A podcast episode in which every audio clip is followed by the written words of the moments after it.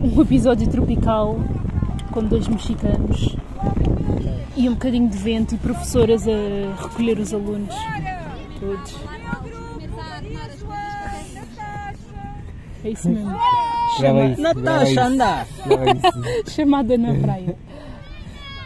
Meninas! Opa! Ondina! Nossa! Não, e que imagina, eu chego, escuto isso assim, eu vou chegar mas que eu falo falso, caralho. Não, é que foi o único que escutei, tá? Assim, What? Eu já nem me lembro de quando é que foi a última vez que eu fui à praia com a escola. Acho que foi há muitos anos. Não, no México, nas saídas da escola são para O zo- zoológico? Para o zoológico, para a fábrica de resistor, de, a fábrica da cola. Fábrica da cola? Também a fábrica do Bimbo. Conheces o Bimbo? Lá no México. Bimbo. Bimbo mexicano. Bimbo mexicano, o Ah, pão. o pão! Bimbo. Ah, o pão. O bimbo é mexicano? Bimbo mexicano. Sério? Não sabia. Sério? Bom, também a Bimbo. Sim. E a Kitsania. Kitsania é um Kitsania. parque. Isso aí aqui nós também temos. Ah, então um parque Kitsania. tema- temático de profissões. Ainda tenho dinheiro da Kidzania. Para Eu usar. também tenho. Eu tenho Sério? muito. Acho que tenho mais kitsos do que euros. Exatamente. Concordo plenamente. Tenho ainda a bolsinha azul com dinheiro lá dentro, que nunca cheguei a depositar no banco porque nunca cheguei a abrir uma conta no banco. Estou na mesma situação com o Edgar, tenho mais kitsos do que euros. Se desse para trocar era tipo perfeito, mas não, Não tenho E agora que o euro baixou, dá para. Criptokitsos. É isso mesmo. Portanto, estamos na praia, Praia da Figueira, em meio de Setúbal, e eu convidei duas pessoas aleatórias para gravar este episódio do podcast, porque eu não tenho ideias para o episódio do podcast. Ah, porque eu sou mesmo assim. Ah, vocês vão ouvir vento, vão ouvir gritarias, vão ouvir crianças, vão ouvir o mar, porque nós estamos Bola de meio- Berlim Vamos também. ouvir.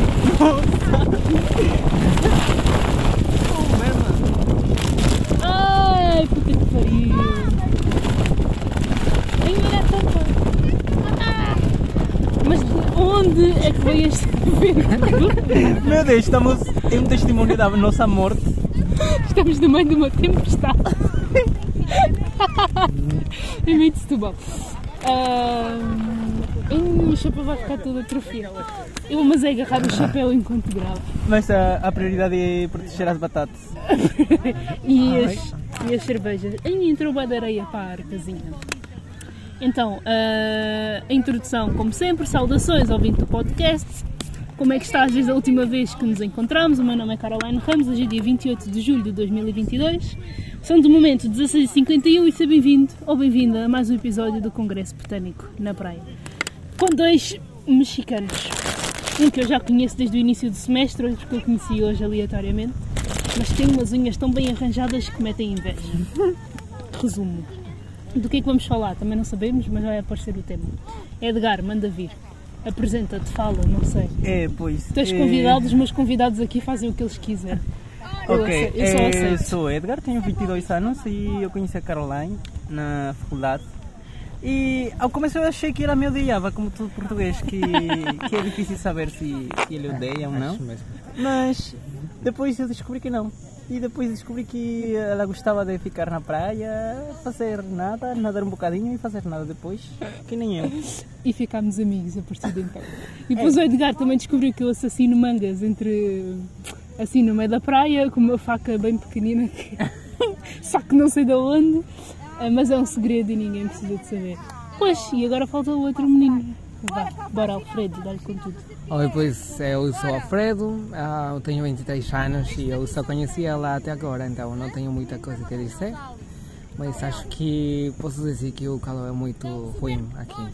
Mas bom, Então podem começar por falar sobre as vossas impressões sobre Portugal desde que aqui chegaram, né? Porque eu acho muito engraçado como toda a gente diz que os portugueses são bem frios e bem... É uma coisa que eu não, não entendo, porque lá está, eu, eu vivo aqui, eu Não, é que aqui. eu acho que o sotaque português é bem diferente do sotaque do Brasil. Sim. Então nós temos a concepção de que o português é como o do Brasil, que é bem alegre, é tudo, tudo mais Mais musical. Exato. Então, quando uma pessoa chega para cá, para Portugal, eu acho que é uma surpresa primeiro isso. Sim. Depois também que os portugueses são. Não que sejam frios, mas bem que são reservados e também que tudo precisam gritar. Nossa. Então, parece que todo o tempo estão a brigar. Uhum. Mas depois a pessoa descobre que todo mundo gosta de gritar aqui, então começa a gritar e já tudo volta a ser mais fácil. Mas eu acho que Portugal é uma surpresa porque eh, não há muita informação de Portugal, fora de Portugal. A então, sim, acho que há imagens, por exemplo, eh, da Praça do Comércio, de Sintra, mas por exemplo, Porto Uhum. É uma completa desconhecida no mundo. Fora da Europa, ninguém conhece Porto. Eh, Lisboa só sabem que é a capital de Portugal, Uhum. mas não imagens eh, da cidade, da, da música. Então, vir para Portugal eu acho que é bem interessante porque descobre-se uma parte que não tem expe- expectativas Uhum. e isso faz melhor, porque Ganda croquete. é uma surpresa tudo. Agora o meu telemóvel está panado. Um panado. um iPhone panado. E também acho que, que nós, como latino-americanos, achamos que, que a Europa sempre é um destino bem histórico, cultural só. Uhum. E quando chegamos para Portugal descobrimos que que não, que tem muitas coisas naturais, tem praias incríveis, porque acho que a, uma coisa do latino-americano é que tem a, o ego de que o turismo lá é o melhor enquanto à natureza. Então quando vens para cá descobres que não, que há outras partes inesperadas na Europa que também podes fazer turismo bem diferente. Porque a ideia sempre de viajar para a Europa é ir ver castelos, museus, cidades antigas. Mais E aqui- concreto do que propriamente verde. não é? Exato. E aqui em Lisboa acho que pode fazer de tudo. Então acho incrível tudo isso. Mas eu quero dizer uma coisa que eu acho que não é só o sotaque. Eu acho que eu não tinha isso pensado, eu não tinha isso achado, mas eu acho que os portugueses têm uma cara que fica sempre raivosa, como se eles ficaram sempre raivosos. Então eu quando eu cheguei aqui, eu, eu dizia que eles sempre estavam raivosos. Então acho que é isso o que eu estava a pensar. Que Uhum. os portugueses eh, temos uma coisa que é muito conhecida no México, que tem cara de culo. Cara de cu. Cara de cu. É o que se diz aqui também. Ah, a minha mãe ah. diz-me isso muitas vezes, às vezes, quando eu estou chateada, assim a cara fica trancada, ah, estás com essa cara de cu, porquê? E- e eu acho que os portugueses todos têm, ou bom, a maioria tem. Sim. Então, é isso, eu acho isso. Mas depois eu já conheci algumas pessoas e eu acho que não. Bom, acho que se tem, acho que tem. continuam a ter, sim. Ah, mas acho que são boas pessoas. Uhum. Mas só é sua cara. A expressão. Pá, se tu fores a ver culturalmente, É eu acho que o povo português, além de ser um bocado retrógrado e toda a gente sabe, e só não admite quem não quer, eu acho que também é um povo um bocado reprimido, porque como a mente é tão. ainda falta avançar tanto, que as pessoas não investem realmente nas suas paixões e não se descobrem, não exploram, não. Epá, não se expõem ao, ao descoberto, ao mundo. Então é, é tipo uma cena reprimida, guardada e que se expressa bem no rosto. Não sei. Porque do tempo ninguém pode reclamar. Imagina, se fores a comprar com, com os alemães ou com os países altos, também são países que supostamente são bem frios e não gostam de contacto nem nada do género. Mas se calhar até são pessoas mais realizadas porque a mentalidade é um bocado mais avançada. Portanto, não, pode, não podemos falar do tempo, porque o tempo não é mau aqui. Mesmo quando é no inverno não faz assim tanto frio que justifique. O calor, já deu para perceber que o calor aqui está um bocado insuportável, mas está-se bem para ir para a água gelada. Mas eu acho que é mais pela hum, a carga cultural que. Eu acho que isso também se vê na, na vestimenta, por exemplo. Eu vi que aqui as pessoas vestem mais, se calhar mais recatadas, mais cobertas. Uhum. Por exemplo, sim, em comparação com Espanha, com outros países da, da Europa, eu vi que aqui os portugueses ainda têm uma vestimenta muito muito monocromática, normal, ou seja, muitas coisas portuguesas são bem Reservados. exatamente. Acho que dá para perceber muitas coisas até os portugueses não falam muito no- nos transportes, eh, muitas coisas que em outros países são coisas muito normais, aqui não. As pessoas não escutam música na rua, na praia. E os que escutam normalmente não são tipo portugueses. Por- Portugueses é tipo estrangeiros que vêm para aqui, ou Muitos filhos de estrangeiros. Por isso eu ressalto muito aqui, que o português é bem tranquilo. E o estrangeiro faz muito barulho, faz muita coisa na rua, tudo. Por isso parece que Lisboa no centro está sempre a festar, porque São os estrangeiros que estão lá. exatamente Ou os jovens que já têm assim outra, os- outros desejos e outras perspectivas. Então ficam só a fazer barulho. Mas essa cena da vestimenta, lá está, tipo, eu também não ando muito por Portugal, nasci cá, não passei muito, que é um erro que eu quero melhorar. Ahm, porque uma coisa que eu percebi é que é muito fácil viajar por Portugal. sim. E eu percebo isso com, convosco, pessoal de Erasmus, amigo dos amigos, que chegam aqui em uma semana, se for preciso, percorrem Portugal e conhecem muito mais do que nasce aqui e prefere não, não viajar. É muito mais barato do que eu estava à espera também.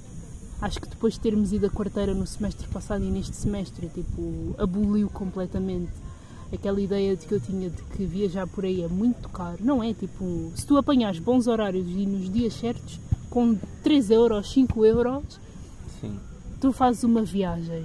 E estadia também é outra coisa que se arranja bem com, com bastante acho isso antecedência. muito bom da cultura europeia, que, que as pessoas viajam muito e que há muita a cultura de, de ir para outros países, mas eu acho que isso é coisa da, da questão diplomática que tem, Uhum. de que não precisam de passaporte, de que tudo isso, né? Yeah. Mas eu acho que sim, os portugueses se calhar não fazem tanto isso em comparação com as pessoas, por exemplo, da França, da, da Europa do Norte, que, que estão acostumadas a ir para cá, para lá. E portugueses não, se calhar vão para para Espanha, para Porto e, e já, para o Algarve. É a mentalidade, porque lá está esta mentalidade de como nós recebemos muito pouco dinheiro ao final do mês. Nós, e, e as coisas aqui são caras, não é? Tipo, em comparação. Cria-se aquela ideia, e acho que também é uma, é uma herança cultural. Cria-se aquela ideia de que viajar para fora é muito caro. É. É muito, é, é muito luxo, ah, é um desperdício de investimento, porque Sério? Sério acham isso? na generalidade acho que é um bocado assim. Pelo menos falo da minha experiência de vida e, por exemplo, a minha família veio praticamente toda de fora. Não é? Se- formos a falar então da, daquela coisa da. Como é, como é que é? Do colonismo e não sei das quantas, pronto, é a família ir e vir constantemente. Mas pelo menos na família onde eu cresci é um bocado assim, tipo. viajar, mas vais estar a gastar dinheiro. Assim, como, para quê? E para não falar daqueles medos e inseguranças que vêm ao de cima, porque viajar para fora, ah, mas vais sozinha, és mulher, não é seguro, tarará, tarará, tarará. um conjunto de condicionantes. Então eu cresci com aquela mentalidade de que viajar para fora é muito caro. Até que decidi fazer a minha primeira viagem sozinha, que fui para Londres, fiz então um amigo meu, super barato, tipo menos de 40 euros um bilhete ida e volta. Para onde? Londres, Tantos. Ah, tá. menos de 40 euros um bilhete ida e volta e não paguei estadia porque fiquei com ele. E quando fui para Barcelona, três dias, acho que foi basicamente o mesmo preço. Não, e isso não consegues noutra parte do mundo. Por exemplo, eu estava a ver ontem bilhetes lá no México e de autocarro não baixava de 50 euros para cidades que aqui, num- na mesma distância, eu acho que consegues por 4 euros se compras com antecedência. Então, é bem fácil aqui. Também, acho que aqui tem essa vantagem de que a maioria, a- a- como são países pequeninos, a maioria das pessoas pelo menos conseguem falar outra língua. Uhum. Então tem essa vantagem Sim. e que, que não há restrições. Agora, para ir para outro Sim. Podes ir sem passaporte, sem nada. Excetuando Londres. É. eh, Excetuando Inglaterra, tu podes ir sem passaporte. Mas também eu já tinha escutado muito que muitas pessoas daqui gostariam muito de viajar para o México, ou tinham já viajado para o México. Eu não sei se eles gostam, eu não sei se é porque eu sou mexicano e então eles querem falar comigo sobre o México, não sei. Mas já escutei muitas pessoas que já tinham viajado para, lá ou querem viajar para lá. Eu não sei se é uma coisa só porque eu sou mexicano, querem falar comigo, ou porque é verdade que acaso, já... eu gostaria muito de viajar para o México, mas pela questão da cultura gastro- gastronómica. Mesmo antes de um tempo, eu estava a falar Antes. com uma pessoa. Antes de um tempo? Antes Sim, de um tempo. Antes de um tempo. Eu estava a falar com uma pessoa eh, das minhas unhas e ela dizia: ela vai para o México. Ela vai para o México eh, no setembro. E ela gostaria muito. Então, agora que tu estás a dizer que os portugueses não gostam de sair. Ó, Acham que é uma perda de tempo, perda de dinheiro. dinheiro. Acho Sim. que agora eu fico surpreendido. Não sei. Epá, lá está, é do meu ponto de, de vista, porque há pessoal que fica bué. Ah, nunca viajei, ok, mas nunca viajaste porquê? Ah, porque não, não há dinheiro, ou porque nunca há tempo, ou porque a questão da companhia. Eu não sei porquê, mas eu, consoante vou conhecendo pessoal de fora, na faculdade, eu vou percebendo que é muito mais fácil para os estrangeiros fazerem coisas sozinhos é? do que aqui. E falo da experiência de, da maior parte dos meus amigos que gostam de fazer tudo em grupo, Ah, percebes? Eu se calhar sou das poucas, eu também tenho esse problema, às vezes ainda tenho, sinto aquela coisa de querer sair com as pessoas, viajar com pessoas para não estar sozinha. E se conheço pessoas que fazem coisas sozinhas, é tipo um em cada mil. Ah, mas é muito esta necessidade de quererem fazer tudo em grupo, porque se calhar por medo, se calhar por insegurança, se calhar pelo desconhecido, se calhar por ficar mais barato, epá, não sei. Mas também não viajam muito. Eu tenho amigos que nunca saíram do país. E isso é verdade. Eu acho isso que se vê em Portugal. Em Lisboa, por exemplo, não é comum ver uma pessoa, um português saindo sozinho. Mas eu acho que isso partilha com o México. Na América Latina, eu acho que, que sair sozinho não.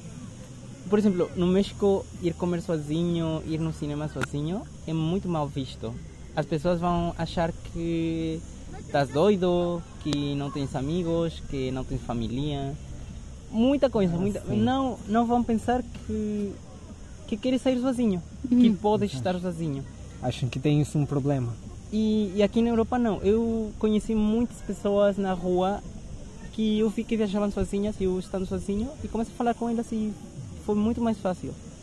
Ou seja, e no México há uma questão familiar muito forte que parece que as viagens têm que ser com a família só, com os Uhum. amigos. E aqui não. Aqui na Europa é, é bem fácil. É a questão do, do mochileiro. Na América Latina são estrangeiros, são europeus que fazem, americanos não fazem. É bem engraçado isso. Mochilão. Eu vejo, por exemplo, o conteúdo que eu consumo, muitos brasileiros têm muito essa, muito essa abertura para fazer. É, é que o Brasil é uma coisa bem diferente da América Latina. É parece América que- Latina, mas Parece não. que é uma, há uma um muro ali no meio que, que não deixa ver de um lado para outro. Mas porquê? Se calhar, eu acho que a América Latina fala tanto espanhol que esteja uma coisa diferente. Acho que pode ser isso. A É, língua. Acho, sim. ainda que seja parecido, mas na América Latina tu vais do México até, até a Antártica Uhum. e falam espanhol. Até dos Estados Unidos falam espanhol para, para o sul, todo mundo fala espanhol. Quando encontras um país que não fala espanhol, se calhar ficas, "Hum, então não posso ir para lá, não vão me entender. E muito, muito poucas. ah, há muito, Muitas poucas muitas poucas pessoas que querem falar português no México. Muitas poucas. pessoas. Uhum. Quase ninguém quer falar português. Então é um idioma que não se fala. Mas porquê? É tipo pela falta de informação no sentido de não haver lá? Ou é falta de interesse? Ou é outra Acho coisa que é qualquer? falta de interesse. Acho que é isso. Tipo, não precisam, está não tá tudo precisam. bem. Porque eu acho que os mexicanos conhecemos muito do Brasil, sabemos que está muito perto, mas é, na- é, não temos interesse. Não há necessidade. Se Não, calhar antes preferem o francês do É, que o ah, português. Ainda hoje estive a pensar nisso. francês, Uhum. depois italiano, pode ser alemão. Chinês, japonês. japonês. Até o árabe, ou seja, línguas que jamais português. vamos escutar, É, menos sim. português. Todas as pessoas que estavam a saber que eu estava a estudar português ficavam muito surpreendidas. Assim, e por que português? Português? Por quê? E o inglês? Eu estou a estudar também. Bom, e francês? Não gostou do francês? Não, a verdade é que não. Bom, chinês? Não, tampouco não. Também não, então...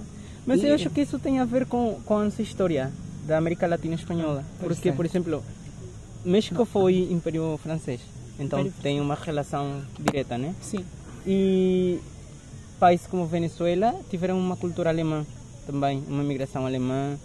Eh, a Argentina teve uma imigração italiana.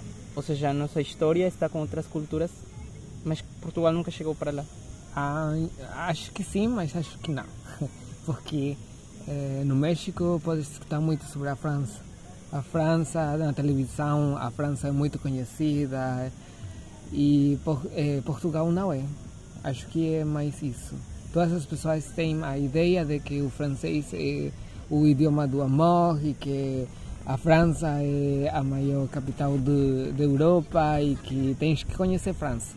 Então acho que elas estão com isso, então não gostam do português. Eu acho que também é muito isso. Sim. Não só a história, que também tem muito que ver, mas não só isso. Acho que não é tudo. Pois ainda hoje eu estava a encomar aquela camisa. E, e lembrei-me, pronto, eu vou à praia com o Edgar e o Edgar falou na brincadeira que vamos falar em francês É, no episódio e não vamos falar português. Epá, e veio-me aquela mesmo essa pergunta, tipo, mas porquê que ele lá aprendeu francês com mais facilidade do que, se, por exemplo, apre- aprende inglês ou, ou português? porque imagina, na, na história mexicana Sim, teve muita importância a invasão francesa. invasão francesa, ok. E foi relativamente há 150 anos. Ou seja, 150. não tem muito tempo, ou seja, tem menos tempo que fomos franceses do que fomos Espanha. E na, na imaginação, por exemplo, na Cidade do México, na, na, na, na comida, na, na moda, tudo isso, nas lojas, ainda há muita cultura francesa. A sério? Na Cidade do México, se calhar ainda já não se fala francês, mas ficou muito essa ideia, então ainda na escola é inglês francês. E, e está muito a ideia, eu acho que ficou na, na aristocracia, alguma coisa assim, o francês, como aqui em Portugal, que ficou mesmo. O, o sotaque português tem muito a ver com o sotaque francês, por causa Sim. de que a aristocracia aqui queria ser francesa e tudo isso. E acho que ficou Não, mesmo mas no também acho que tem que ver com a origem das duas línguas. Não, tem, mas por exemplo a pronúncia daqui de, do português de Portugal varia do português do Brasil, porque Ah, ah. a aristocracia daqui de, de Lisboa eh, tem muito relacionamento com Paris. E Ah, eles tentavam, então tá a pronúncia da R aqui de Portual é uma pronúncia diferente. completamente francesa. A sério? É sério. Sério. Eu ainda não consigo as R's de Portugal. Tu és um poço de, de história, Edgar, sinceramente. Mas também Não acho que tem, tem muito que ver com a origem das línguas. Eu acho mais isso. Também. Mais isso. Dizem que é, como é que é, germânica ou uma coisa assim. O francês, o português, o italiano, mesmo o espanhol. São línguas muito fáceis de se aprender entre umas às outras por causa dessa parecença de É. palavras e de Mas acho que na escrita, na pronúncia Eu acho que é, É. mais na pronúncia que está escrita. Na escrita é complicado. É, é um Eu, por exemplo, acho que posso falar muito melhor do que posso escrever. Não, mas dá para perceber. Se tu vês Ah, uma coisa ah, no português, sim, ainda é, sem sim. estudar português, se um hispano-falante lê uma coisa sim. em português, percebe. Até se calhar, eu já tenho lido, antes de estudar português, coisas em português, eu é muito. pensava, é português e espanhol. Mas a hora de escutar, dá para perceber no primeiro momento que não é espanhol. O Português sotaque é muito espanhol. diferente. O sotaque, e mais de Portugal, é, de Portugal é muito diferente de, do espanhol. Muito diferente. Eu ainda não consigo, a algumas pessoas, perceber o que estão a dizer. Sim, dizem que de nós falamos Portugal. muito depressa. E muito fechado. Muito fechado, muito, muito fechado. vogais. Eu tenho Sim, falado vai. muito com. tenho lidado muito com brasileiros por causa do trabalho. Sempre lidei, mas não tão em massa Ah. como agora. E eles dizem que nós parecemos que temos ovos cozidos dentro da boca. Sim. Falamos tipo tudo para dentro, não se percebe nada. E eles tipo, ah, são mais abertos, mais Não, e o pior é que- Usam a cara toda para falar e nós Sim, somos sim. bem tipo. Isso, isso, isso. Até a fala acadêmica de Portugal aham. é fechada e sem vogais. Por exemplo, os professores ah, na, nos áudios do comboio tudo falam passageiros, não falam passageiros. Sim, falam os passageiros. sem vogais, ou seja, falam já é um- uma fala que já é a, a oficial tudo. Não passa como na América Latina, por exemplo, que as pessoas que não pronunciam as vogais ou as consoantes eh, pronunciam coloquialmente, mas sabes que academicamente vais falar com todas as letras. E aqui não, aqui todo mundo fala. E Nós comemos, comemos as palavras e, e as letras. Interessante. É muito interessante conhecer a, a minha própria cultura, ainda por cima. Eu tenho várias culturas para conhecer. Tenho a portuguesa, a cabo-verdiana, a santomense, a minha que vou inventar eventualmente. E é bem interessante conhecer, pelo menos, a cultura portuguesa do ponto de vista de outras pessoas. Que é tipo, what? E também é muito bom que aqui em Portugal tem muita a cultura que chegou do Brasil agora e está chegando ainda de, da África, né? Uhum. Acho- que na América Latina não temos muito isso porque ao ser todos eh, mulatos na América Latina, todos somos iguais. Em... Não distingue-se uma pessoa de outra, tudo é se calhar o mesmo. Mas aqui Na da- América Latina toda. Sim, é, a maioria das pessoas, ou seja, é muito diferente. Aqui é muito evidente que há pessoas de outras partes do mundo e que vêm de muito longe. Uhum. Então dá, dá muito para perceber isso. Não há mistura cultural, Exatamente. portanto. Ah, interessante. Pois eu sei que no Brasil há muita cultura africana por causa da, da escravatura e do colonialismo e não sei o quê. Porque como Portugal andou ali na costa africana e no Brasil, havia muitas trocas. Exato. ah, de pessoas, então muita cultura da África foi para o Brasil, muita cultura brasileira foi para a África, vice-versa. E não só isso, também no México temos muita cultura brasileira. Mas isso é porque vocês também estão lá uns ao lado dos outros, talvez. Mas acho que isso já é nos tempos modernos, não? Ah, se calhar na música. Ah, é a música. Sim, na as música os danças. brasileiros agora estão a bombar em todo o lado. Não, mas por exemplo, no México escuta-se música antiga de Brasil. Bossa nova, samba. Mas funk? Não, para nada. Eu nunca é tinha na. Europa. Não, mas acho que também muitas coisas que dançamos têm que ver com a cultura brasileira. Não é antiga, mas Mas por exemplo, como que? a salsa, a cumbia... Ah, mas isso tem que ver com a tradição africana. é- tem que ver, mas de onde vem, é que vem. Sim, mas isso chegou da África. Chegou de Cabo Verde, Ah, chegou, pero chegou mas não o passou por Brasil. Chegou sim. Não, Chegou acho que sim. não. Acho que sim. A salsa veio de Cabo Verde. Não, os instrumentos, se calhar. Os ritmos. Uhum. Ou seja, por exemplo, a, a cúmbia tradicional tem muita influência africana. Ou seja, se escutas Tem cúmbia sim. com uma samba antiga do Brasil, tem muitos sons Mas similares. para chegar ao México tive que passar por o Brasil. Achas? Acho que sim. Não sei. E se calhar os portugueses vendiam para os espanhóis, escravos, Uhum. mas não sei se os portugueses chegaram para, para México, para América Latina. Não, acho que não. Acho Pois, que não. se fores a, a incluir as vendas de pessoas, o que é só tipo what the fuck, mas se fores a incluir vendas de pessoas de Portugal para a Espanha e Espanha foi para o México, não é? Acaba por haver essa, essa misturazinha também. Né? Porque Portugal tinha todo o mercado. Pois tinha, e olha onde é que tinha o estamos. monopólio da. Agora onde é que estamos? Na merda. Acho que é falta de gestão. Não sei, não sei, sinceramente é uma coisa que eu me questiono muitas vezes. Tipo, Portugal estava a bombar naquela altura. É, Portugal era uma coisa. Era uma potência imensa, estava em todo o lado. Tipo, o que é que aconteceu ali no meio que agora é desconhecido, desconhecido cá na Europa. que nem sabem onde que, o- que o Porto existe, por exemplo, Só e nós Europa. aqui. E aqui para nós o Porto é tipo o sonho, estás a ver? Sério? Sim, há muita gente daqui do, do sul, tipo do centro para o sul, que adoraria ir para o Porto estudar, por exemplo. Acho que é um sonho de muita gente, muitos estudantes. Ah, quero ir. Eu incluída já quis estar para o Porto.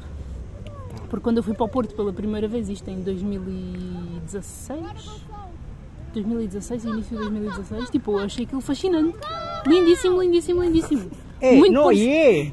é lindíssimo, é muito parecido com Lisboa em certos aspectos. Ok, tá. Tipo arquitetura, às vezes tu entras numa avenida e tipo, uou, isto parece Lisboa.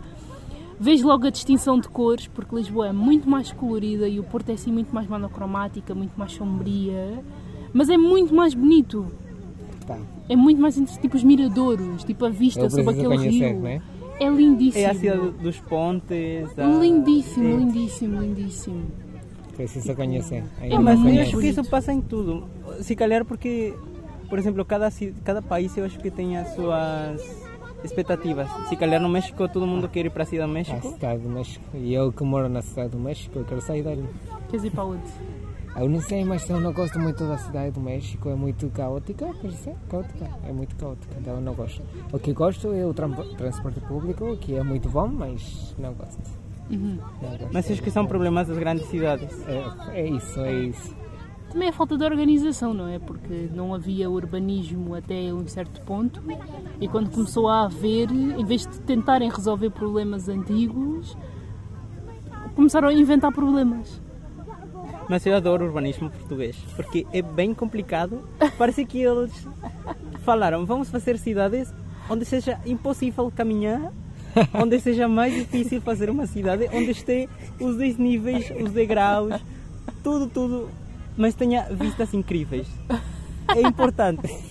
Onde fiquem as igrejas com a vista mais incrível do mundo, mas as pessoas não conseguem caminhar. Ali vamos fazer Porto, ali vamos fazer Lisboa. É, basicamente. Queres caminhar numa rua, tens um elétrico a arrancar-te a cabeça com os espelho, porque o passeio tem tipo 50 centímetros de largura. E Mas é maravilhoso isso. eu, eu não posso dizer isso. Eu não gostei.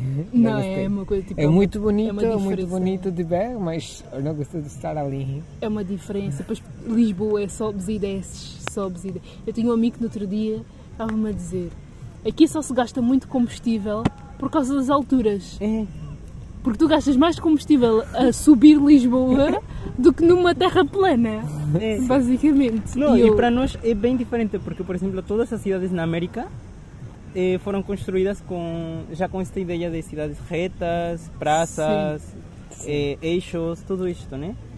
Então, tu vais de uma cidade para outra e sempre encontras o mesmo, uma praça principal, uma avenida que liga para um parque e os eixos, tudo normal. É bem... é igual a cidade, né? Não tem Sim. graça. Não, tem graça na- nas praças e tudo, né? Mas não tem estes becos, as ruas, as escadinhas. Eu odeio e amo as escadinhas, mas... Sim, porque as escadinhas aqui têm 50 metros. É, para baixar é, é muito bom, né? Agora para subir, tu ficas a pensar, É. eu vou morrer ali no terceiro degrau e não Mas quero mais. eu acho bem interessante isso do, do urbanismo português que levou para o Brasil, por exemplo, né? Que tem cidades com umas perspectivas incríveis, tens vais caminhando numa rua e encontras um beco do nada, um chafariz, uma praça, é Uhum. incrível. Elementos bem específicos. É. Yeah. Tipo, eu acho que nesse aspecto é, é bem interessante. Para mim, o urbanismo é interessante mais pela parte sociológica e psicológica da coisa.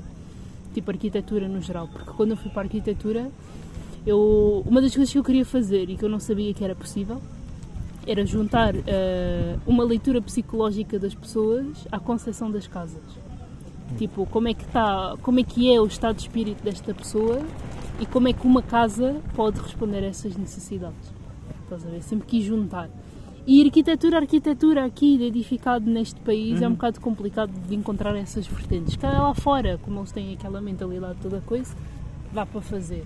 E depois o urbanismo está muito mais próximo daquilo que eu queria. Uhum. Porque, epá, eu para compreender uma cidade eu tenho que fazer estudos sociológicos. Eu tenho de perceber como é que funciona aquela cultura. Eu tenho de andar por ali e como é que é a economia deste sítio, deste, desta cidade. Como é que eles se gerem uns aos outros. E esse aspecto é muito mais interessante do que Sim. propriamente estar a fazer projeto e a, e a Sim, sim, desenhar. sim. Tipo, E também aqui em Portugal que varia tanto de uma parte da cidade à outra, ou seja, por exemplo, no, nos bairros antigos tem essa trama tão complicada. Tipo Alfama, que é Exatamente. Depois é tem os mais bairros natural. sociais do século XX que nada tem a ver e agora tem os bairros coisa novos. yeah. É, é muito diferente. Acho que na América Latina se calhar é um bocadinho o mesmo. Ainda na cidade nova, na América Latina tem essa mesma estrutura que, que na cidade colonial. Então não tem essa diferença tanto. E como é que era essa estrutura? A retícula. Casas de um lado, casas do outro e os edifícios públicos numa praça. Sempre é isso. Hum. E aqui em Portugal tu tens tudo espalhado pela cidade. É, é bem diferente. Não sei, se calhar é uma questão que foi uma herança e que se calhar nunca se questionaram na América Latina. Ainda hoje as, as cidades novas que se fazem, parece que estás a fazer uma cidade colonial. Tens uma praça como igreja, o palácio, o passo a- ali na frente e tudo cheio de casas nas outras ruas. Sempre o mesmo. Então sempre tens os mesmos problemas que não foram solucionados antes. Continua a ser porque sempre fazes as cidades igual, Uhum. como fazias antes. Talvez pela falta de referências? É, se calhar. Ou então um certo apego à ideia daqueles tempos? Porque a Sim, e aqui em Portugal, por bué, exemplo, se fazem diferentes essas coisas. A nostalgia é um aspecto muito, muito grande. tipo, É. a fazer ar- arquitetura, porque parecendo que não, tu olhas para uma casa e recordas, tem, eu vivi a minha infância aqui e por norma, tipo, eu acho que isto é um defeito da humanidade, é achar que nem a infância foi tipo o, o momento melhor. mais feliz Sim. das vidas delas, só que esquecem, só não têm noção de que é na infância que tu adquires os teus traumas. Estás a ver? E nem te apercebes, tipo, mascaras, vais tapando, tapando, tapando. E depois continuas a fazer casas em que, ok, olha, é a casa que eu conheço, então pensas que está certo. No México há muito a questão de não abandonar a casa, né? Parece que, que não podes sair e ter um lugar noutro lugar. Ou seja, no México é bem comum que numa casa construam um andar novo da nova geração e um andar novo da nova geração. Tipo anexos. Exato, mas no mesmo terreiro, ou seja, Sim, sim. Uhum. Por exemplo, eu tenho o irmão do meu avô, ficam com todos os, os seus filhos e ele é muito feliz por isso. Eu não, eu gostaria de sair da casa dos meus pais, mas o irmão do meu avô diz que para ele é muita felicidade que todos os filhos estão com ele. E os filhos também ficam bem porque estão como o pai. Eu acho que no México eh, há muita essa tradição de ficar com os pais, Ficar com a família. ficar com família. Mas também acho que tem que ver muito com isso que para nós a família é muito importante. Na cultura africana também é um bocado assim. É. Na cultura africana também é muito assim.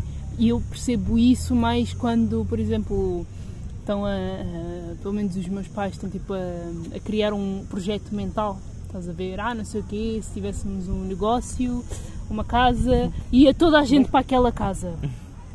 E eu fico a pensar para mim, que horror! Como assim a família toda no mesmo espaço? Não, não, não, não, não, não, não. Não, não, não, não, não, não, não, não. Mas é tipo este apego à família, porque a família é o sítio onde tu supostamente estás ali a viver momentos incríveis. É. E... Isso do Erasmus no, no México é uma coisa muito estranha, ou seja, é difícil que alguém faça isso. Sair de casa para estudar noutra cidade, em outro país, na América Latina não, não tem essa cultura. E depois eu acredito que os que, que o fazem são muito julgados, não é? Tipo... Sim, é, é mal visto no México quando sais de casa, todo mundo chora e, e parece que é ruim, quando a verdade é, é uma independência econômica, mental, espiritual, muita coisa, mas no México é. Não, eu acho que não. Eu acho que não é ruim, mas acho que é uma coisa triste. Porque todas as famílias mexicanas gostam de estar em família. Então, quando uma pessoa tem que viajar muito longe, é uma coisa de felicidade, porque a minha irmã eh, fez isso. Minha irmã estudou um tempo na França. E para toda a família foi uma coisa muito feliz, mas também foi uma coisa muito triste porque vamos ficar muito longe dela. Uhum.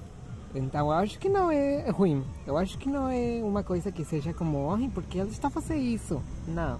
Mas acho que é uma coisa triste. Uma coisa triste porque estamos eh, muito acostumados a ficar em família. Estamos eh, acostumados que todas as festas têm que ser com toda a família. Toda a família tem que ficar ali, tem que estar nas festas, tem que estar nos dias muito importantes da família. Então, quando uma pessoa está longe, é como é muito triste.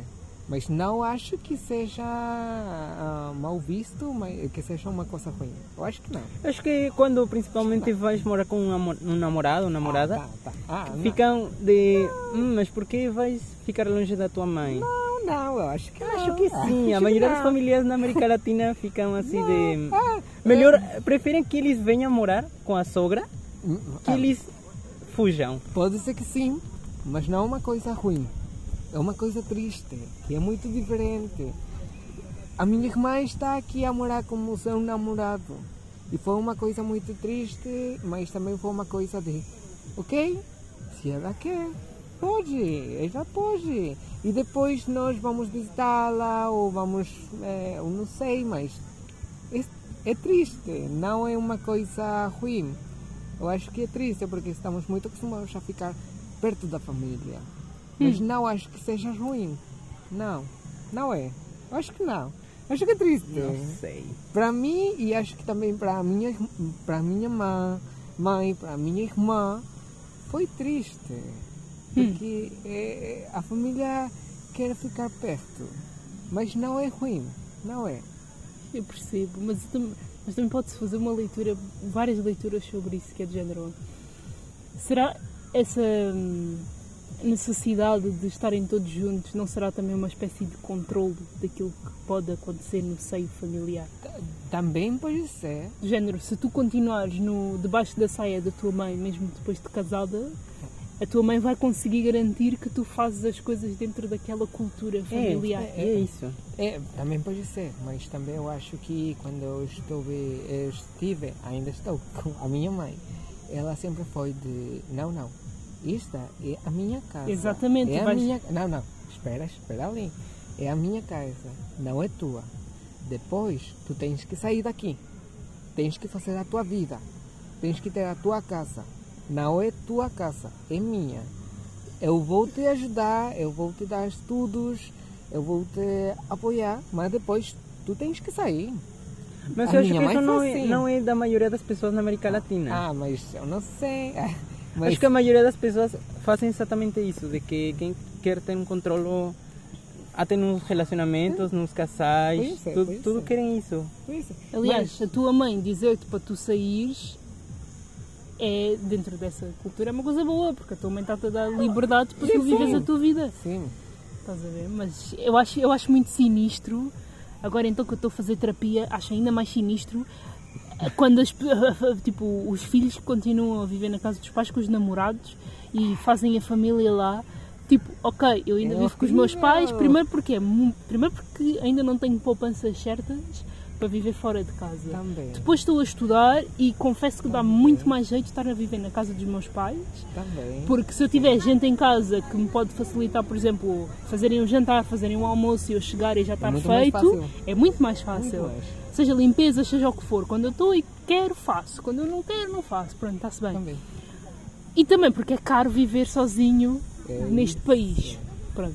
Uma pessoa começa a trabalhar tarde, por norma, porque é aquela coisa, ah não, ou estudas ou trabalhas, porque metem bem na nossa cabeça, pelo menos comigo foi, ah, se tu começares a trabalhar vais começar a gostar de dinheiro e depois não vais querer saber de Também, estudos. também no México temos isso. E para mim, na minha experiência, está a ser completamente o oposto. Porque eu comecei a trabalhar na altura em que eu não estava a estudar. Ao início foi ok, ó, estou a receber o meu dinheiro, vou gastar, vou fazer o que eu quiser. Mas assim que eu percebi que eu tinha realmente dinheiro para investir, o meu primeiro pensamento foi: eu vou voltar a estudar. Porque eu tenho dinheiro, eu tenho possibilidades, então eu vou voltar a estudar. Ainda por cima, as propinas baixaram, ficaram menos 400 euros. Antes pagávamos 1060 por ano, agora pagamos 600. Sério? Ficou muito mais barato. As propinas e eu, olha, é agora que eu vou voltar. Entendes? Então, estar a trabalhar dá-me mais vontade de estar a estudar. Primeiro, porque vou fazer o meu curso que eu quero, vai-me dar a possibilidade de trabalhar na minha área, na área que eu quero, e vou estar mais realizada, porque lá está, é o meu dinheiro que está a possibilitar isto tudo. Então, é para estar a viver na casa de família, com marido, com filhos, com gente a dar opinião por causa do modo como aprenderam a mãe, antigamente. A mãe, a avó, avó, a a avó. sogra, o sogro, o tio, o sobrinho, É o primo. Tu estás a viver a vida de quem, afinal? Estás a viver É. a tua vida ou estás a viver a vida dos outros?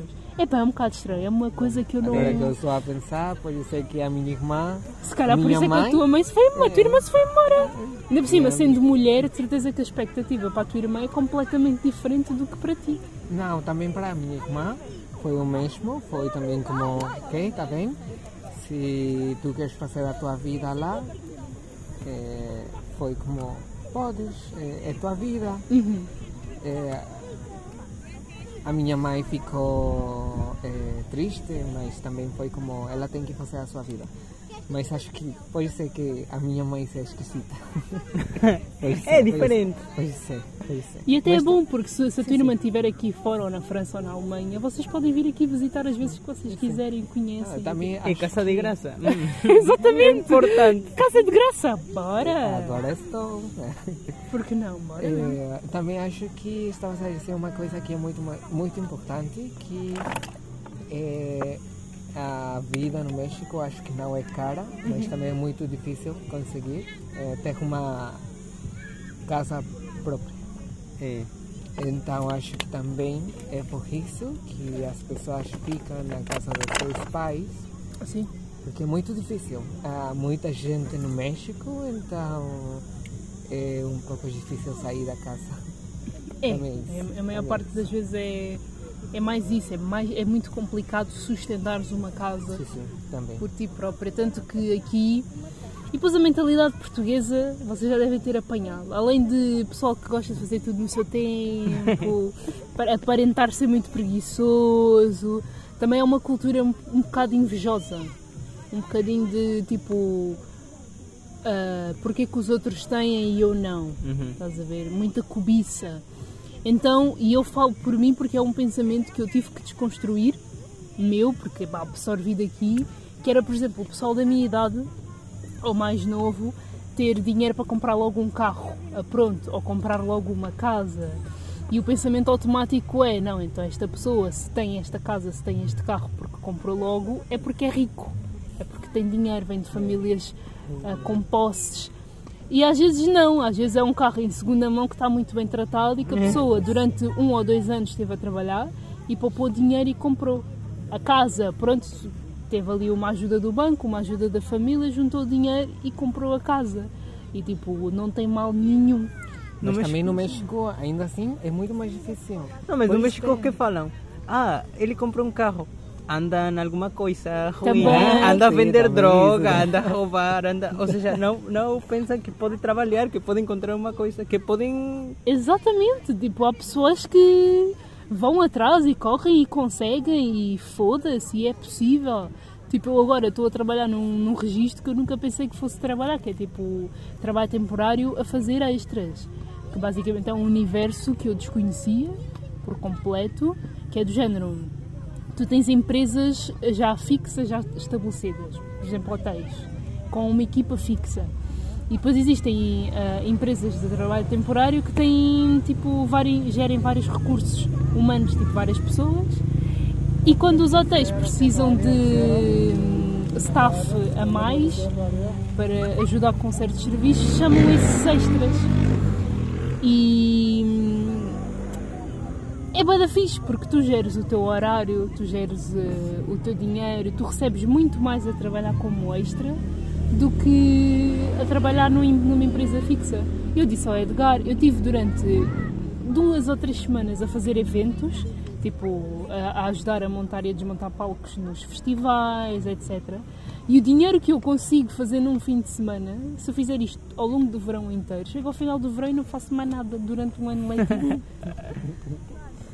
Entendes? Agora imagina isto todos, todas as semanas no verão ou ao longo do ano, uma Na que vida, até a morte. na vida, tipo, tu geres muito bem o teu dinheiro e se tu fores bom a gerir o teu dinheiro, claro que tu consegues um carro, tu consegues uma casa. Ao início, se calhar, tens que partilhar com amigos, talvez, mas é uma coisa que se consegue. Tipo, é complicado, mas também não é impossível. Mas também depende das culturas e, e das condições e Sim. tudo mais. Aqui tens a vantagem, por exemplo, que todas as casas, a maioria, se tu alugas, estão mobiliadas. Isso já ajuda muito. No México é bem difícil isso, porque tu alugas uma coisa e está vazia. Uhum. Então tu tens que comprar, comprar móveis, comprar coisas da cozinha, tudo isso. E aqui em Portugal já tens tudo isso. Isso é uma coisa bem pequenina, mas que ajuda muito, por exemplo, né? Claro que ajuda. Então o dinheiro que vais gastar em, Sim. em comprar móveis Não, de na, cozinha... na mudança, na- nas coisas, ou seja, é bem fácil tudo isso. Olha bolas de Berlim. O mais importante que, que deu Portugal ao mundo. Onde? Bolas de Berlim. Não sei, eu estou a ver as pessoas a virem todas dali. Ah, tá, tá. Onde é que está? Está ali à frente. Vamos meter uma pausa, vamos comprar bolas de Berlim. Vamos meter os pés na água. Bem, já estamos há 48 minutos a gravar. Sério? Eu achei 20. 49 minutos a gravar. Yeah. Já tens para 20 capítulos. Não, vai um episódio assim. Sabes que se eu ficar aqui duas horas na conversa, eu meto as duas horas na Nossa. conversa. Quem quiser ouvir, ouve. É sério. O Guilherme escutando a minha Quando eu voz. estava tentando fazer com as minhas amigas, Uhum. eh, só era uma hora, 50 minutos, uma coisa assim. Mas depois elas não gostaram porque acho que elas estão muito nervosas. Tem E que experimentar mais. Eu gostei, cara. Eu gostei. Foi bom. Acho que eu falo muito, falo muito mais espanhol, Uhum. porque pois eu sei espanhol, né? Mas fala também ruim no espanhol. Tens tão malzinha, Diana. eu sou sincero. chama-lhe Cecília. E agora que eu estou a falar português, eh, tenho problemas com algumas coisas que eu não sei. Aprende-se. Uma coisa é que eu tinha muitos complexos com o meu inglês. ah, E só me apercebi que tinha complexos com o meu inglês na faculdade. Quando tive que fazer a minha, uma das minhas primeiras apresentações a projeto. Muita gente do estrangeiro tínhamos que falar inglês.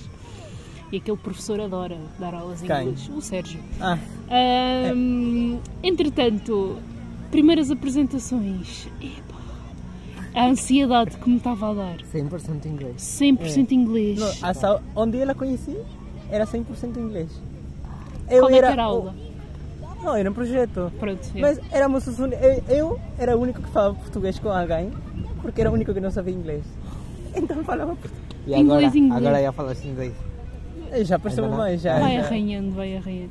Yeah, e tipo, a minha apresentação era com a Isabela, que é uma colega minha que tem pais britânicos, nasceu cá, mas pronto, é britânica. Mas E todos ela têm que fala- falar? Hã? Tem, todos têm que falar ou só É sim. uma pessoa? Ah, todos têm que falar em inglês nas apresentações, mas se tu quiseres transitar para o português, se tiveres alguma dificuldade, é ok, estás a Ah, ver? tá. Podes, mas não podes. Mas é mais aquele treino que ele nos tenta dar para, para nos irmos habituando. E essa apresentação, a Isabela estava meio constipada. Então as responsabilidades de falar caíram praticamente em cima de mim e eu que estava toda nervosa não sabia o que dizer. Eu falei por códigos, estás a perceber? Tipo, eu fui dizendo palavras, é isto aqui, é isto ali, não sei o quê, blá blá blá, acabou. Isto assim. No final eu fui para a casa de banho chorar de ansiedade É muito difícil. É que- porque vieram-me su- super inseguranças e não estava muito certa que o meu sotaque estivesse bom e as palavras e o vocabulário e, e- e a prática, olha, tudo caiu-me e depois eu fui fazendo aquele esforço e falando com as pessoas ao longo do semestre em inglês para treinar, não sei o quê, não sei o quê, não sei o quê. Entretanto, fui trabalhar para um hotel como recepcionista, num restaurante, tinha que lidar com estrangeiradas, mas ali já estava mais à vontade. Epá, e foi um salto, porque, primeiro, a questão dos sotaques é um mito. É, não podes. É, é a tua essência. É a tua essência. Isto de quereres falar como um britânico ou como um americano é, é uma falácia. É uma mentira porque tu nunca vais conseguir chegar lá. É, e Primeiro negar a tua pessoa. E vais estar constantemente ali a mascarar o teu sotaque, a tua personalidade, a pessoa que tu és, só porque, ah, eu quero falar inglês como um Exceto britânico. eu, que já sou português. que já consegui. Eu sou a primeira pessoa na história Meu que Deus. conseguiu arranjar um Meu sotaque. Deus. Um sotaque português de Fala que Portugal não, fala original. que não. Um português original, É. vai Edgar. Ah, é isto, e depois tipo, imagina, espanhóis a falar em inglês. É mesmo, tu vês que eles são espanhóis, É, acabou, mas estão a sim. falar super bem inglês. Ing- franceses a falar eh, em português. Aquele sotaque mesmo a francês, mas a falar português, ou inglês, ou o que quer que seja. Mas está lá. E ali eu fui começando a desconstruir e a pensar, epá, foda-se, né? Se eu gosto de palavras eu digo em inglês, outras, fala, outras eu digo em americano. Se for a ver, se calhar, os sotaques da Escócia ou da Irlanda, pior ainda, porque tu não percebes nada. É tipo vocês connosco, vocês não percebem nada, nós falamos para dentro. Os irlandeses e os escoceses é a mesma coisa. Ahm, epá, Eu Complexos. que o melhor dos idiomas é que quando uma pessoa pode te perceber e tu podes perceber a outra pessoa, já está. já está. Mas os portugueses é surpreendente a, a quantidade de pessoas que falam inglês. E é o nível. Eu nunca vi isso noutro país. Ontem, ontem não, anteontem, eu fui para, para aquele hotel trabalhar e epá, um- uns clientes simpatizaram comigo e começaram a falar. E ele disse-me, é incrível como vocês portugueses falam tão bem inglês. É. E eu expliquei, epá, eu aprendo português E, e vocês não têm sotaque. Vocês, eu já Não, falei com muita. Não, mas para falar inglês, sim, eu vi que tem é a sim. pessoa que menos tem sotaque. Tem sim. Não, Acho o português que que, sim. está a aprender, português, eh, aprender inglês tem sotaque. Mas escutas portugueses que já falam inglês bem? Parece que somos do outro lado. Exatamente, Ah, tá, não ok, parece tá, português. tá, tá. Eu já tive muitos estrangeiros no- nos restaurantes a perguntar-me: Tu és portuguesa? E eu, sim. Parece uma americana a falar. Sim, Falas muito bem inglês e eu cheia de complexos, tipo, esta pessoa está a brincar comigo, esta pessoa está a gozar com a minha cara, como assim eu falo muito bem inglês. Está a gozar comigo. Mas elogiam bastante. E É. vocês falam português É muito bem. Onde é que vocês aprendem? Tipo, na escola, nós aprendemos português desde o primeiro ciclo. Eu lembro-me que estava no terceiro ano e estava a aprender inglês. Sério? Ah, Não, no México também. Mas no México a educação no inglês é é. muito ruim. E depois é também verbo é be, verbo 20 anos, 20 anos. Bem Mas também é por causa das, das culturas que vêm de fora, porque nós aqui consumimos muita música inglesa, Ah, muitos também no filmes, México, muitas séries, mas eu não sei se vocês dobram. Dobram. Dobra. Aqui não. Olha, nós queremos. Ah.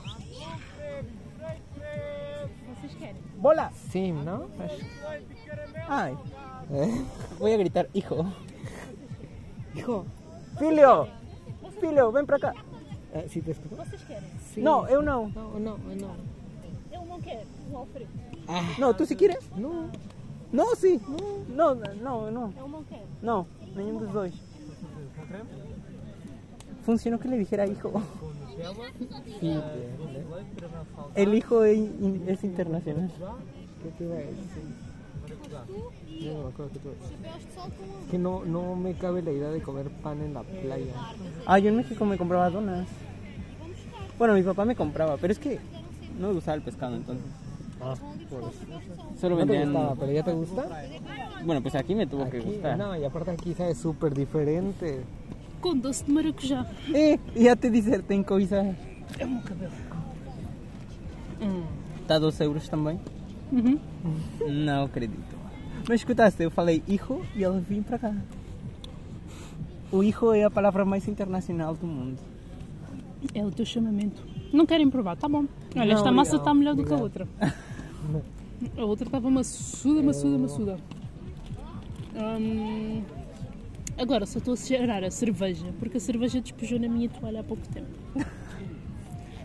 Eu prefiro Então, a cerveja. fez a cerveja. fria. Pois, Já deve estar boa. pois. Ai, mais Tá. temas para falarem. Não isso. Vocês estão à vontade para surgir com os temas que quiserem. Não, mas agora não sei. Se não, desligamos já. As bolas de Berlim. Eu não sei como é que os portugueses comem pão na praia. Aqui come-se muito pão. Eu Não. já vi, eu já vi, mas Aqui é a cultura Não, do pão. comem, comem pão, mas não comem muito bolo. Eu acho que comemos mais bolo no México. acho que sim, acho que sim. Bolo sim, mas pão não. Na cidade do México comemos pão. Bolillo. Ah, mas não tanto como o português que come Não, não, mas com por exemplo, se tudo. calhar no México comemos muita tortilha. Ah, é, acho que sim. Mas na cidade do México é o único lugar no México que se come também pão. Mas não tanto. Não, mas não vais encontrar noutra parte do México que come pão. Mas bolo, Eh, as pessoas dizem que na cidade tudo é com pão. Tudo na cidade é pão. Pão. até fazemos eh, tortilha no pão. É maravilhoso. É, mas ai, ah, além disso, eu acho que em Portugal é muito mais. Muito. Aqui come-se pão com tudo. Pão Mas com eu pão. gosto, eu gosto, eu gosto. Pão com pão. O Se eu não tivesse esta minha. Alentejano, eu Uhum. gosto muito do pão alentejano. Se eu não fosse tão, tão sensível e intolerante à farinha e se não engordasse à toa, É, no, no México é, é muito bom porque no pequeno almoço é para para fazer a nota. O pequeno almoço mexicano nada tem a ver com o pequeno almoço Não, português. nada. O pequeno almoço mexicano é o grande almoço. uhum, E, e sempre tens que comer o um pão, almoço. um pão inteiro e um bolo. Mas um bolo mexicano é maior do que o bolo daqui e tem fruta, tem doce, tem chocolate, tem muita coisa. Depois, eh, no jantar, sempre tens que ir comer bolo também. Ou seja, não comer bolo no México é igual a não comer. É uma ofensa. É. E, e é estranho porque no México não pareceria que temos uma cultura da, da padaria tão forte como na Europa. Mas temos mais, mais variedade.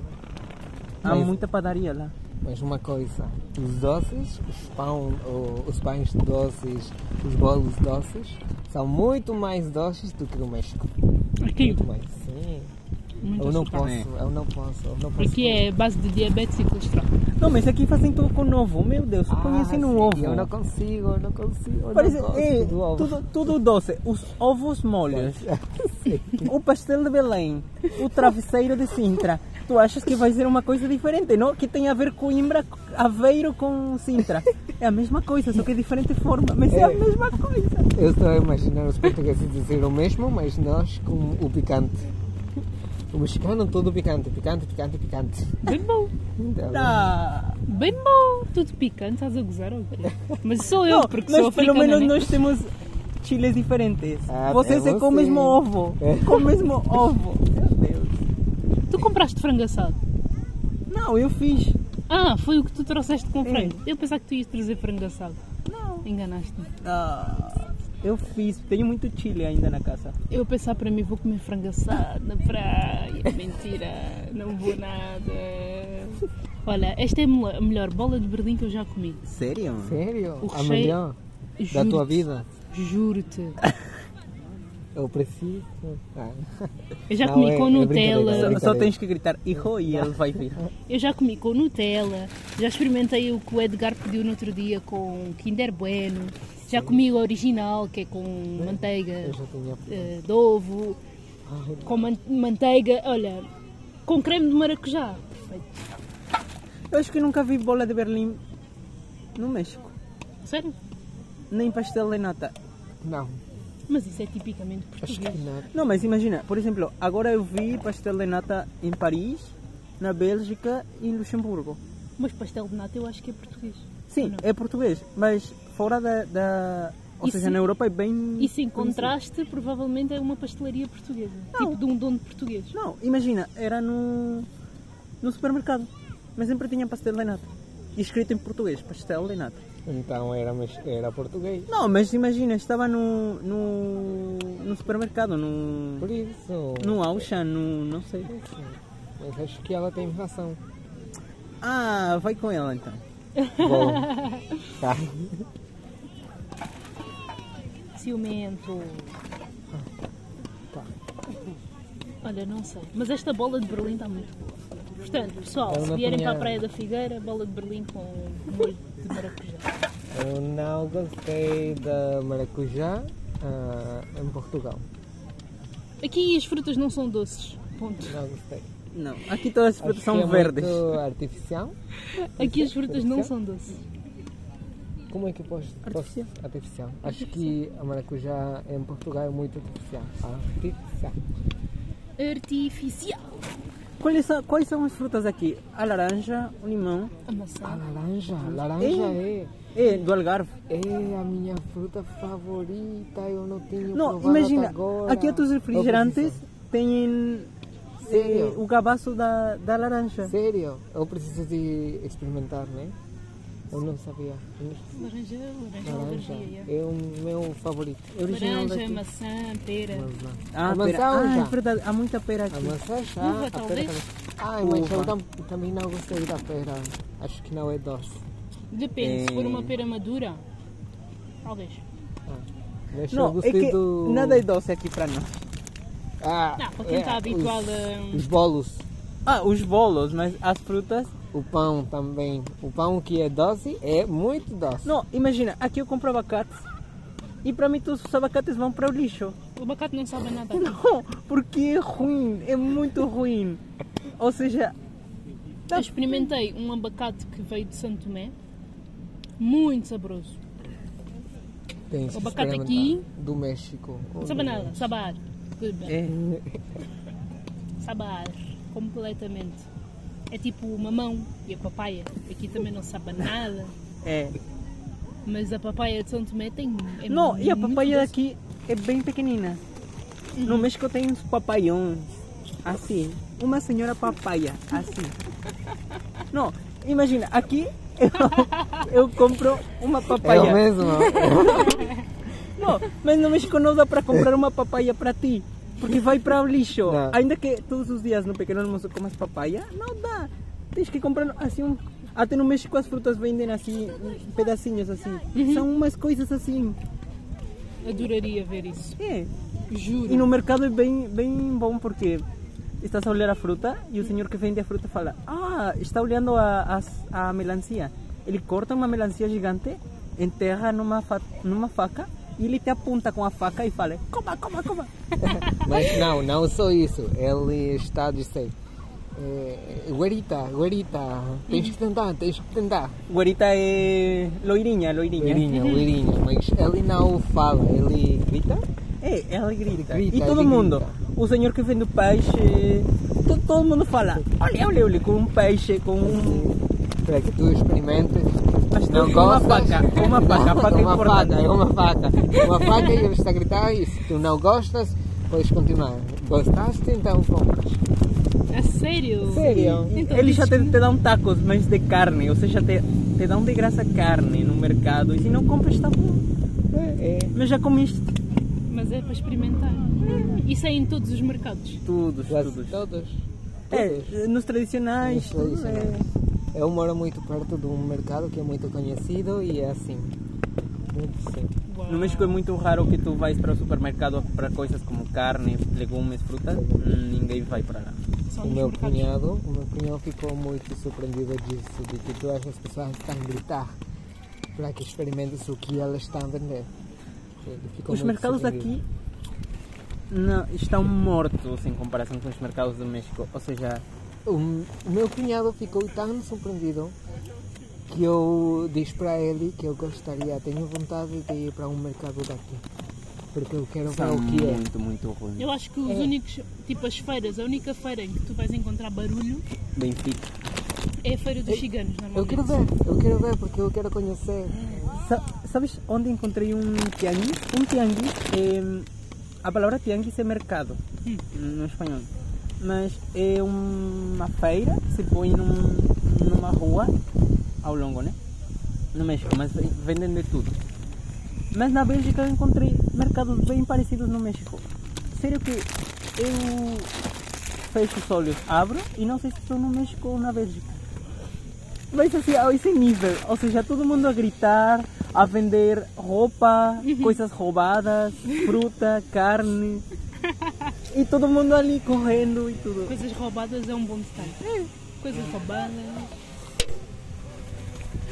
Olha, coisas roubadas aqui vende-se na Feira da Ladra. Eu fui vender lá as minhas coisas. Onde é? Feira da Ladra. É ao ali perto de onde Jorge. Ah, ah, agora sim, agora sim.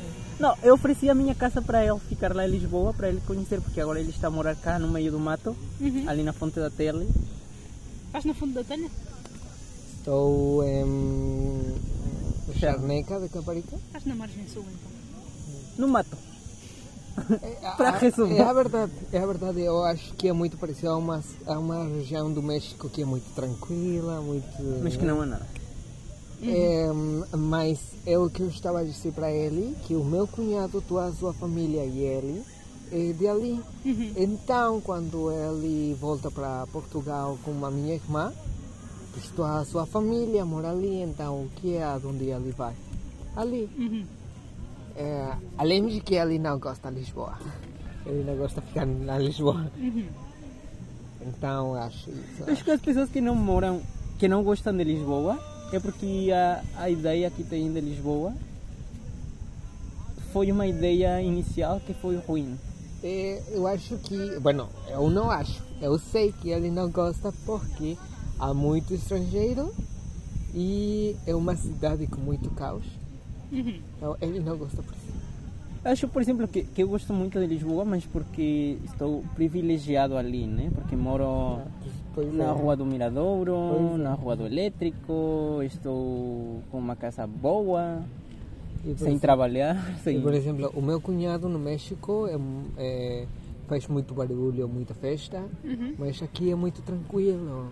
E Aqui, há muita, aqui há muita restrição. Ah, não, não, não, mas ele é, ele é muito tranquilo aqui. Uhum. É, no México é outra pessoa, mas porque aqui em Portugal há muita ele- restrição por causa Ele é muito tranquilo, então agora que estou em Charneca é, é muito tranquila. Charneca é muito tranquila, então acho que para o meu cunhado é perfeito. É um choque vir da Cidade do México para um lugar como Lisboa, que a verdade eu vi depois de ver outras cidades na Europa que Lisboa é uma cidade das maiores, das que tem mais coisas, das mais interessantes. Mas ainda para nós é uma coisa tão pequenina. Acho que a, a terceira maior cidade do México é ainda maior que Lisboa Qual é a terceira? Guadalajara. Guadalajara. Ah, Guadalajara. E Guadalajara ainda é uma cidade.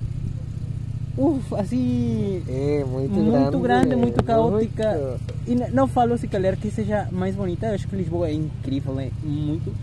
Mas em comparação com a quantidade de pessoas, com o movimento, o barulho que é na rua, é que Lisboa parece que nunca, nunca ninguém. E é engraçado porque eu moro na primeira cidade muito grande, é a maior cidade de México. Uhum. E para mim, Guadalajara é muito tranquila. Mas Para mim, a cidade da, de Guadalajara é muito tranquila, porque a cidade do México é uma coisa Uhum. que eu não. é, não. há, há partes da cidade onde as passadeiras acho que são de 30 metros Sim, E as pessoas há filas, mas há filas eu acho que para cruzar de uma rua para outra, acho que são 200 pessoas de cada lado para cruzar. é. Uau! Há vídeos inteiros sobre como as pessoas cruzam. Um metrô desse México é, é gigante, mas sempre está assim. O metro da cidade podes viajar de um lugar eh, do sul para o norte. Acho que um metro dá de ir para de Setúbal para Lisboa. Um metro. Sério? Achas? Não é pequeno? Não, porque imagina, imagina, tu podes ir de Barranca del Muerto Não, não, não, não, não. Mas de Setúbal para Lisboa, Ah, acho que é pequeno. pequeno a comparação do que é o metro da cidade do México. E tá. Ou se calhar é, pode ir mais longe. Muito mais. E é muito barato. Barato? Pode Sim, ser? barato. Barato. É muito barato. Acho que hum, é 20 cêntimos. 20 cêntimos. Podes viajar E sem limite de tempo. do sul até o norte. Pois o Edgar Sem já me teve a explicar hum, a, a Mas as, as dimensões da cidade de México. Há, há uma. Acho que podes ver quando vais de carro na cidade de México. Há um anel periférico na cidade Uhum. que nunca paras. Nunca paras. E se das toda a volta, se supõe que, que dá a volta a toda a cidade. Mas a verdade é que ainda há muita cidade por fora desse anel. Mas nunca percorri tudo, mas eu acho que para percorrer e dar a volta para a cidade de México sem parar a uns 50 km por hora, pelo menos, acho que demora 5 horas, 6 horas para dar a volta assim, De transportes, de carro, de carro. sem parar. Na cidade? Para é dar muito pouco. É pouco. Acha? Não. Acho que sim. É, é é gigante, seria uma Ah, coisa. o que acontece é que eu acho que na cidade há muito trânsito. Uhum. Então eu acho que não consegues dar a volta em 5 horas. Acho que não. Pelo trânsito. Ok. Acho que não. não Os estrangeiros que sempre que chegam no avião para a cidade de México, o avião começa a, começa a ver a cidade de México e acha que já vai chegar. Mas passa meia hora de andar na México Ainda não. e ainda não chega, e ainda está muito longe. Então, quando estás aproximando da de México, a, a, ou seja, já estás, sei lá, 10 km de altura, eles falam, ah, já vamos chegar. Ainda anda mais, mais, mais. Ou seja, as pessoas começam a gravar quando vai descer o avião, porque acham que já vão chegar. Acaba o armazenamento do telemóvel.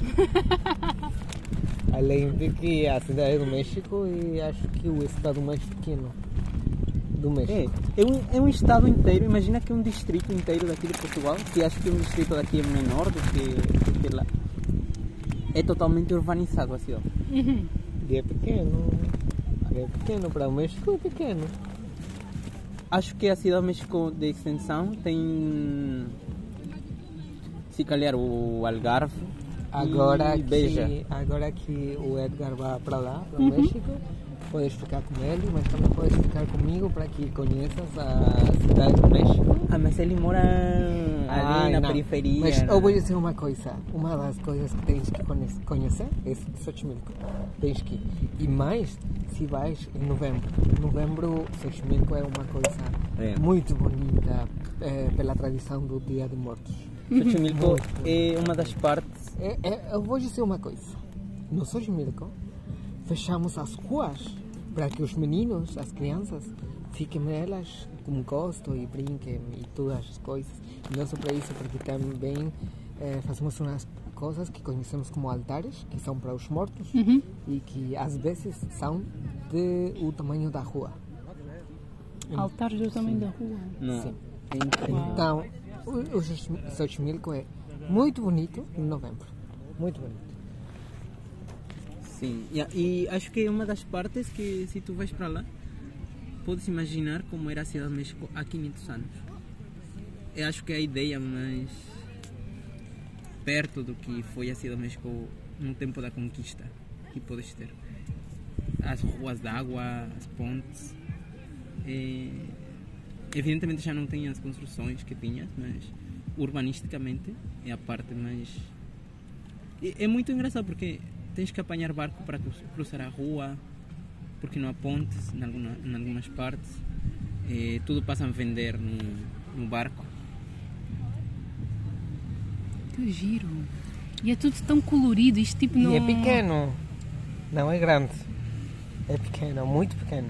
É o que eu digo, a maneira como vocês Não, tratam e a são morte. muito, muitos canais, ou seja, não é como em Aveiro, por exemplo, que, que só há uma ria e a ria depois não tem graça, né? Uhum. Perdão para as pessoas de Aveiro. lá, lá é uma, até patrimônio da humanidade ali. Bué cores. Adoro. Agora quero ir para o México, né? Tens que ir. Não precisa de É visto, então. De Portugal para lá não é preciso visto, é só ir. Se pudesses ir em novembro. É, é, é a melhor época. Ou se vais no 15 de setembro, no, Ah, no- também, no 15 de setembro. Porque no México é fazemos uma festa da independência, Uhum. mas é uma festa, ou seja, todas as famílias fazem jantares, estamos juntos, comida, mas não poder. Eu tenho. é, não, tens que pozole. Eu adoro o pozole. O pozole é uma comida muito típica, é, muito tradicional mexicana, Uhum. que eu, é a minha comida favorita mexicana. Mostra lá o que é que é. É caldo milho, é, acho que é Chile, milho. de Chile com muitas especiarias. Pode ser que não seja Chile, é, pode ser que não. Pode ser que, que- para ti, pode ser. fra- Não, Não, mas, mas- ela, por exemplo, o frango agora tinha Chile, Uhum. mas não não estava picante, só para dar o gosto. Aquilo não estava picante. Não, por isso, ou seja, aguentas. É Isto, Mas eu aguento bem o picante. isto. Hum. Mas originalmente se fazia de carne humana, Sim. porque era um prato religioso. Carne mas, humana? Mas vamos falar, vamos falar. A conquista mexicana foi 1521. Muito antes do 1521. Que o pozole... eh, Mas se calhar podemos fazer para ti de carne humana. Quem é que vamos raptar para matar e. O Guilherme, quem Ah, não ele, ele, é Que sacrifício. What the fuck? Ah, Agora já não quero. agora tu vai pensar se quer. Não, mas imagina, tu, tu vês a comida mexicana e a comida, por exemplo, para mim, quando eu cheguei para cá, para Portugal, eu vi a comida daqui muito simples. Porque a comida mexicana é a coisa mais elaborada, ou seja, E é muito bonita, eu acho que E- quando tu vês a comida, já diz, eu quero comer, eu quero comer. são preparações que, que demoram 5 horas, 6 horas, que tens Por que fazer exemplo, um dia antes. Que... Não, por exemplo, o pozole, um bom, o bom tem que ter hum, 12 horas antes para fazer. E tens que fazer assim, para, que erva tudo e... Para que, aha, é E tens que fazer coisas, por exemplo, no México há preparações, assim como muita gente fala das preparações francesas que, que tem muita linguagem da, da cozinha e tudo, no México temos verbos, muitos términos que são próprios da nossa, por exemplo, nós como cozinhamos, cozinhamos tomate, nós não cozinhamos em água ou com salsa como os italianos, o mais comum é tatemar, tatemar é um verbo mexicano que é pôr num comal, um comal é uma praca de, de terra que se esquenta e que põe uma coisa ali até que fique preta. Pode ser cebola, alho. Os então, molhos, os molhos picantes são muito bons. e, e essa preparação é bem típica dos molhos. Então, um mexicano vai fazer assim um molho de uma pasta. Se tu falas, faz molho de uma massa, ele vai, faz, vai queimar as coisas para que fiquem eh, com fumadas, mas não vou fazer como um italiano. Também preparações para fazer os, os chiles, eh, preparar um milho, tu- tudo bem diferente. Tem preparações bem estranhas. Fazer coisas Mas nas muito pedras. Muito boa. Percebo porque a, a comida africana, pelo menos que eu conheço, também é muito assim. Sim. Sério? Ma- É tipo, são. Ai, agora esqueci-me do, do termo. Marinar a comida, estás a ver? Deixar a comida com o tempero de um dia para o outro. Sim. Por exemplo, a Mas- cachupa, o calulu. Mas é uma coisa muito diferente, porque no tempero é como que tu preparas, deixas bem. Mas nós não. Nós temos que estar muito atentos dela, da comida, porque pode ficar sem água, pode ficar sem Sim. picante. Pode ficar seca, pode ficar pode sem ficar- tempero, Isso, isso. Ah, pode queimar, Ah, pode. Então é. É praticamente Ah, a tá. mesma coisa. tá, tá. Pode não engrossar o suficiente. Portanto, é muito, é muito isso. Tipo a cachupa, o calulu.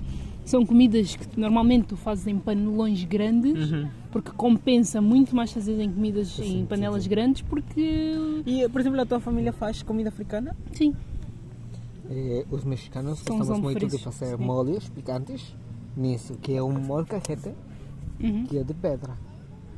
E gostamos muito de fazer yashis. São Eu, eu acho que sabem muito diferentes. E é um orgulho fazer isso. Como que as, as pessoas se fazem um molho nessa coisa, ficam como de, eu fiz ali, não fiz Eu no... fiz ali, no é. liqui- Como se fala Liquidificador. isso? E nessa coisa. Como? Liquidificador. Liquidificador? Por exemplo, às vezes eu tenho lá pimenta Preta. eh, Bola. Sim, bolinhas de pimenta e às vezes a minha mãe junta outros temperos e pisa com uma pedra Sim, sim, sim. numa tábua de madeira. Pisa, pisa, pisa e depois mete. Portanto, yeah, percebo. Se eu comer comida mexicana, interessante como, como que experimentar. culturas tão distantes geograficamente uhum, têm coisas em comum que não têm ne- nenhuma relação histórica, ou seja, que nunca juntaram-se, que nunca tiveram contato. acho que é mais instinto também. É, é, é, é. Tipo, como eu, não sei, é, é muito instinto. Porque eu estou habituada a comer comida muito, muito temperada. Sim. Por isso é que para mim picante, Sério? Não, eu não coloquei Mas- por ti. Mas tem experimentado o picante mexicano? Nunca, não me lembro de alguma vez ter experimentado, mas o... É que Bom, imagina, também aqui só vende preciso- piripiri, mas o piripiri Ah, o Mas não é esse, feio. não Não, é ah, esse. é, isso, muito é ruim. isso. Também, por exemplo, quando eu cheguei para aqui e que eu estava, não, é que eu quero picante, quero picante. O meu cunhado deu para mim o piripiri. Eu não gostei. É, é picante, sim, é muito picante. Mas não é saboroso, sim, não é mas isso. não é saboroso. Exatamente. Não é o picante que eu estou acostumado a comer. Eu como muito picante. No México temos uma coisa que dizemos: se não pica, se não pica, eu não comi. Eu não tinha comido. Uhum. É, decimos muito isso.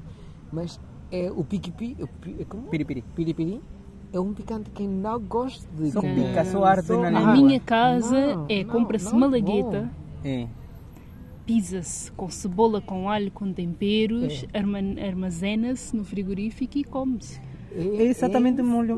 É, é, molho É assim que se todos, faz. mas não todos E depois fazem. existem vários tipos de malagueta. Eu acho que as mais pequeninas são as que picam mais. Mas acho que aqui também não, não picam muito, então quando trazem de Não, Tomé é não, não há diferente. muita variedade. Por exemplo, para mim foi um choque, porque eu achava que no México não comia muita tortilha. Porque há pessoas no México que comem um quilo de tortilha Eu, eu, Mas tortilha tipo eu- o quê? As... Ah, de, de milho. De milho. de milho, Ok. de milho. Mas imagina, a tortilha no México tu comes com a sopa, com o Com arroz, tudo. com a carne. Eu como com tudo. Ou seja, eu como com tudo. a- as pessoas acham que o taco é um prato. É um não, acompanhamento não, para é uma forma de comer uma coisa. Tu podes fazer taco de arroz, de sopa, de frango, de carne, Uhum. de tudo. Não, não é um prato que chame-se taco. É E um- não só isso, podes comer a tortilha com uma sopa. Então, tu tens a tortilha e só a tortilha. E com isso. E comes a sopa, a tortilha. Sopa, tortilha. Então, a pessoa que come muito tortilha. Então, no México, indispensável. Uhum. Mas eu nunca tinha pensado quantas coisas eu não posso comer aqui porque eu não tenho tortilha. Todas as comidas que eu sabia fazer no México, Mas tu não sabes fazer tortilha. é, mas a, a massa tem que ter uma preparação que é Tem com cal. Que é o quê? Cal. Cal. As Cal. coisas com que põem, com que constroem os muros. A cal Uhum. branca. Eu não sei como é que se pode, pode dizer eh, em português, porque acho que não tem. Mas eh, no México se chama nixtamalização. E um nixtamal é pôr um milho O milho. a cozinhar com cal viva, então tu colocas a cal viva, começa a ferver Com essa milho. coisa Com milho. e deixas ali, cozinhar, depois tiras. E isso que faz que o milho eh, desprenda mais proteínas, mais almidões, tudo, então é mais digerível É mais. É mais nutritivo. É mais. e, e consegues fazer massas que não esponjam como o pão europeu, que ficam mais consistentes, mais duras. E não, E com isso fazes e não só isso, também aqui não consigas. milho. A minha irmã, é, não sei como licenciada eh, em gastronomia.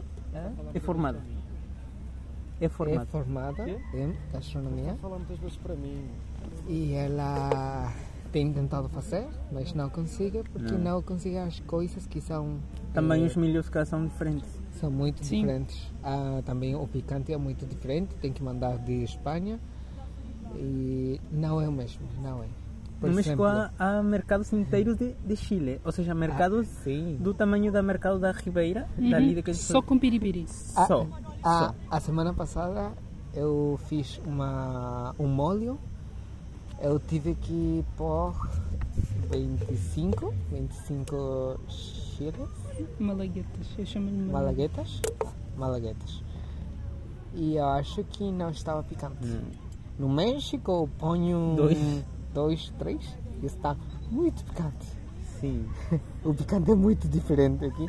Além de que. Mas não se- sei porque seja isso, não sei porque aqui não Deve ser fica. por causa do sol. Ah, porque tem que ter um processo muito diferente para que possa Não, mas o- viajar, para que possa, para que Eu acho possa que é o viajar. tratamento do É o solo. tratamento. Também, por É exemplo, isso. no, Não, no é México, isso. o tratamento é muito diferente. Água. Por exemplo, é, É na tudo. cidade, na cidade é como tu tens o picante e logo logo tu podes fazer um molho, sim, mas para trazer trazer. trazer para trazer a- até aqui é muito muito difícil né? tem que ter um processo muito diferente uma, no México, por exemplo, eu tinha conservação cuidado de se tu tocas um chile, se tu abres um chile, tu tens que tirar as, Ah, as coisas que estão por dentro, né?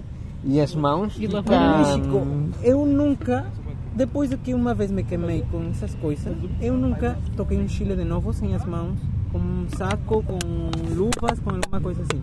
Aqui podes eu mexo, eu corto, eu nem lavo as mãos, porque no México tens que lavar as mãos com sal, com Muitas muita coisa para para que não fique assim, porque são tocas os queimaduras. óleos e tocas os óleos e os óleos ficam Ficam cego, cego, assim. não paras não aqui, paras meu Deus, eu coloco, eu coloco, eu acabei com um saco inteiro de chile para pôr nesse frango e não pica. Não está a picar nada. não, não está a ficar Só Não deu tá a cor. picar.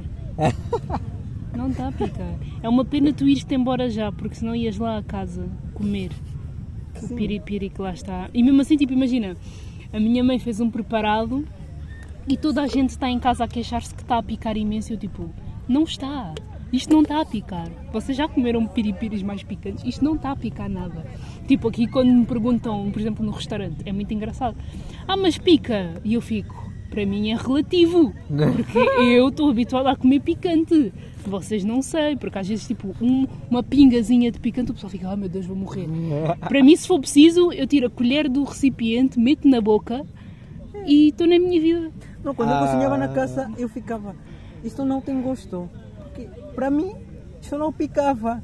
Mas todas as pessoas já sabiam que não iam comer, iam deixar no prato porque É ia muito ser incomível. a, a menina que fez os- as minhas unhas diz para ela que ela vai para o México que se uma pessoa diz pica pouco, não é pouco, é muito. muito. É Para os muito para ti. É muito para ti. Mas se uma pessoa diz que pica muito, não comas. Não, É. é, melhor que não. Porque pica muito. Mas também é tem- muito relativo, né? Tipo, sim, também. picante é uma porque coisa, os mexicanos temperos. comem muito picante. Não, e também tem chiles que se calhar, por exemplo, eh, se há muita chuva, se é tempo de chuva, pica mais do que se não o tempo. Então tens que saber, choveu muito agora, então o chile vai ter muito picante. Uhum. Ai, agora quero ir para o México comer, mas também quero ir à água tomar um duche. Um duche, um banho de sal. Pois é, pá, culturas são uma coisa muito engraçada. Gastronomia, então, fala muito, muito, muito, muito. Aqui a comida realmente é muito simples. Aqui só se tempera com sal, limão e pimenta. Mas também vou dizer uma tudo é coisa assado. que eu, eu já gostei muito. Por exemplo, eu gostei muito da dourada, do polvo da grelhado, polvo grelhado. Acho que, por exemplo, no México também temos polvo, mas não é igual. É muito diferente. E eu gostei muito, além de que só seja com muito alho, alho Alho. e sal. Eu gostei muito. Acho que é muito diferente. Também depende muito do marinar da, da Marinar, coisa. sim, sim, porque- sim. Mas, aqui, mas é, é muito engraçado. A comida aqui é temperada de maneira muito simples, mas fica boa. Fica, fica assim. Mas eu fico puto às vezes. Eu acho que nunca tinha experimentado isso de pagar num lugar dinheiro para para comer e, e ficar tantas vezes decepcionado de falar, ok, está boa a comida, mas Onde? aqui em Lisboa. Hum. Mas não foi uma coisa que eu fi, vai ficar na minha memória de eu gostei muito daqui. E no México, geralmente, sempre que como num restaurante ou assim, fico, nossa, eu gostei muito daqui, eu vou voltar algum dia.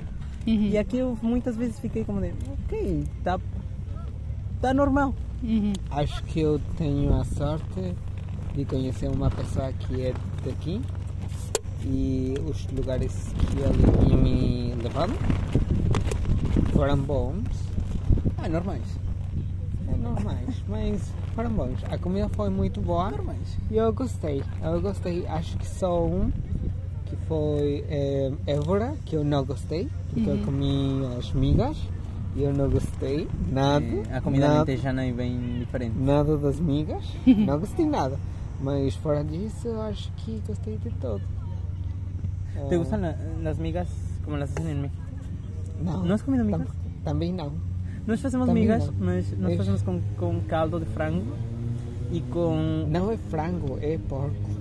Não, É? não, é caldo de frango, mas colocamos o tétano. Não, não, não, não, não, não, não. É em Portugal. Ah, não, Portugal no é México Aqui não. migas, migas é bem migas de bacalhau normalmente.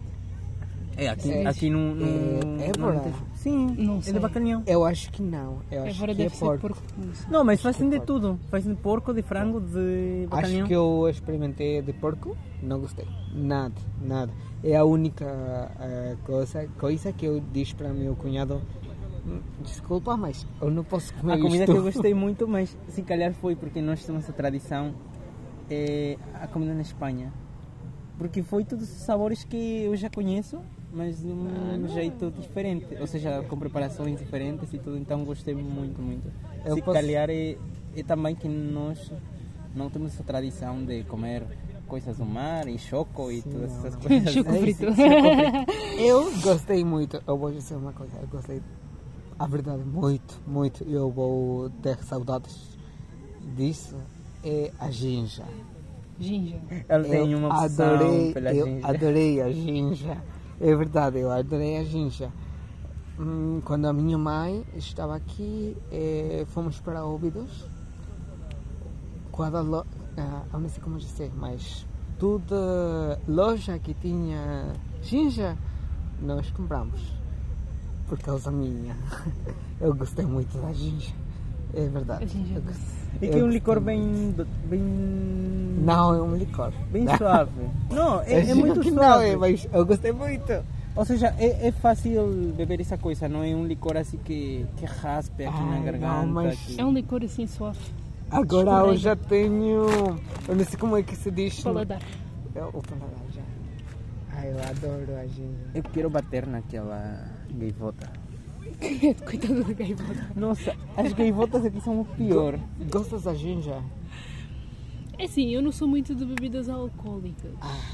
tá. Mas eu sei que ginja é bom. Ginja é docinho. Não, eu acho que já foi dos, me- dos melhores licores que eu já experimentei.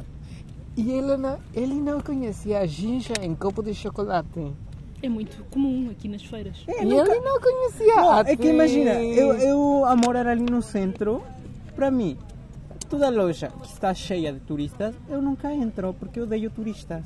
Mas tu és um turista. Não, eu já não sou um turista, eu já, já sou lisboeta. Ah, Então, quando, quando eu sempre vejo as lojas de, de ginja cheias, Aham. para mim é, não entres ali, porque está cheio de pessoas esquisitas, está cheio de pessoas a falar inglês, de espanhol esquisito, de, de brasileiro. Então, não entres ali, não vai para lá. E para mim, de coisa tão. Não, eu já sou lisboeta. Ah, ah, Já meu sou. Deus, não é. Olha, faz cheiro. Já sou. Não é. Sou. Mas bom, eu gosto muito da Ginja e quando eu vi ali em Lisboa, eu vi um lugar, louco. eu vi um lugar que era de Ginja e eu disse para ele, tem aqui, eu Ele preciso. pegou um grito e ela comprou 20 copos de Ai, chocolate. não, não, só três. E a mulher três até perguntou, um, três por cada um. Ele três por cada um. todos o mesmo, Ai, todos o mesmo. Meu Deus, só foram três. Para ele. Ai, três para mim, três para ele. E a mulher ficou. Não muito, não muito. Ai, óvidos, eu tomei acho que 25, 26 Nossa! copos. Porque eu gosto muito da ginja. Ele está a deixar rico Portugal. É, só com a ginja. Só com ginja. Enfim. É, eu, eu estava a dizer ao meu cunhado, também para ele, que eu tenho vontade de levar para o México é, três garrafas de ginja. Leva.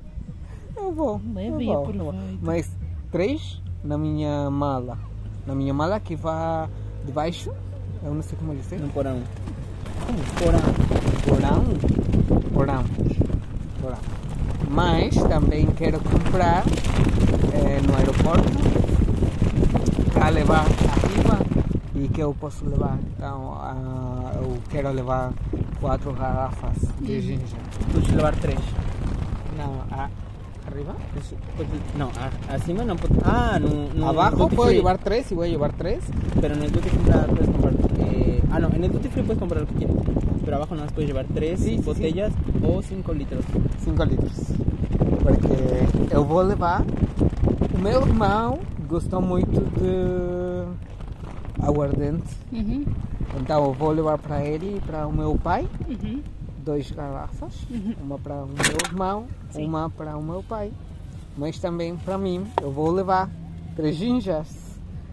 Mas também quero comprar eh, no aeroporto Sim. uma mais para mim. Mi amiga la alcohólica. Só. Enfim, o Edgar já está a ir para a água. Não Vamos lá. despedir? Vamos Isto ainda lá. está a gravar. Ah, ainda? Depois de tá. 20 euros. Depois de- eu vou tirar o chapéu para isto não voar. Ah, pois eu não sei o que dizer para a despedida. O que tu quiseres. Aqui não há regras, isto é livre de regras. Mas não sei. Pronto, eles não sabem o que dizer e eu também nunca sei, Eh, mas acho que vamos ficar por aqui. Se entretanto quisermos acrescentar alguma coisa, nós fazemos um episódio à parte e juntamos. E acho que o próximo podcast vai ser no México. No México. Ou Ah, no- tem que ser, tem que nos ser. Estados Unidos ou no Portugal. Espero que seja É, no não, Portugal. não, não, não, não, não. Ela tem que viajar para o México. Eu vou Não, mas eu quero voltar para Portugal. Ah, não, tu tens que voltar, eu tenho que voltar, mas ela tem que ir eu para o tenho que ir. México. Depois desta publicidade toda, então não vou para o México. são ela tem que conhecer o México, ela tem já duas casas que estão muito abertas para ela. Então ela tem que viajar para o México, ela tem que conhecer. Pois nada, adeus. Aqui ficamos por aqui mesmo, porque não há mesmo grande coisa para. Beijinhos e abraços. Vemo-nos por aí.